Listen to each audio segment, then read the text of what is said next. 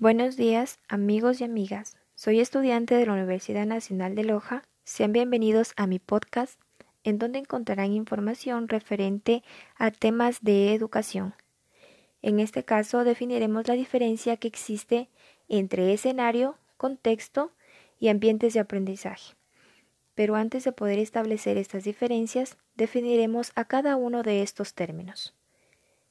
Escenario de aprendizaje es aquel entorno físico o virtual donde se desarrolla el proceso de enseñanza.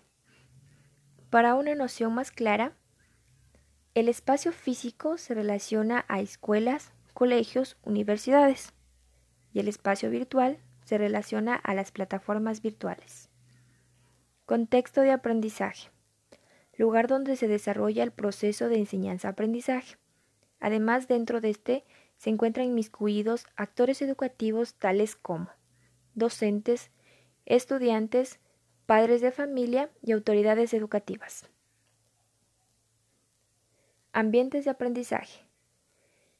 Hace referencia a factores tanto internos como externos que existen entre la interacción entre docente y estudiante.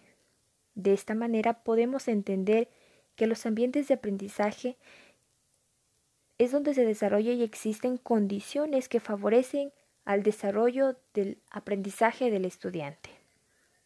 Una vez conocidas sus definiciones, ya podemos establecer sus diferencias. Contexto de aprendizaje.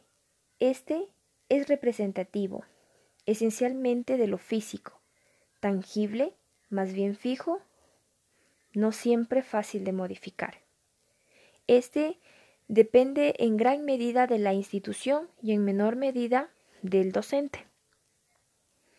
En cambio, un ambiente de aprendizaje es dinámico, intangible y fácil de modificar, y no depende de la estructura, sino de las personas que lo habitan.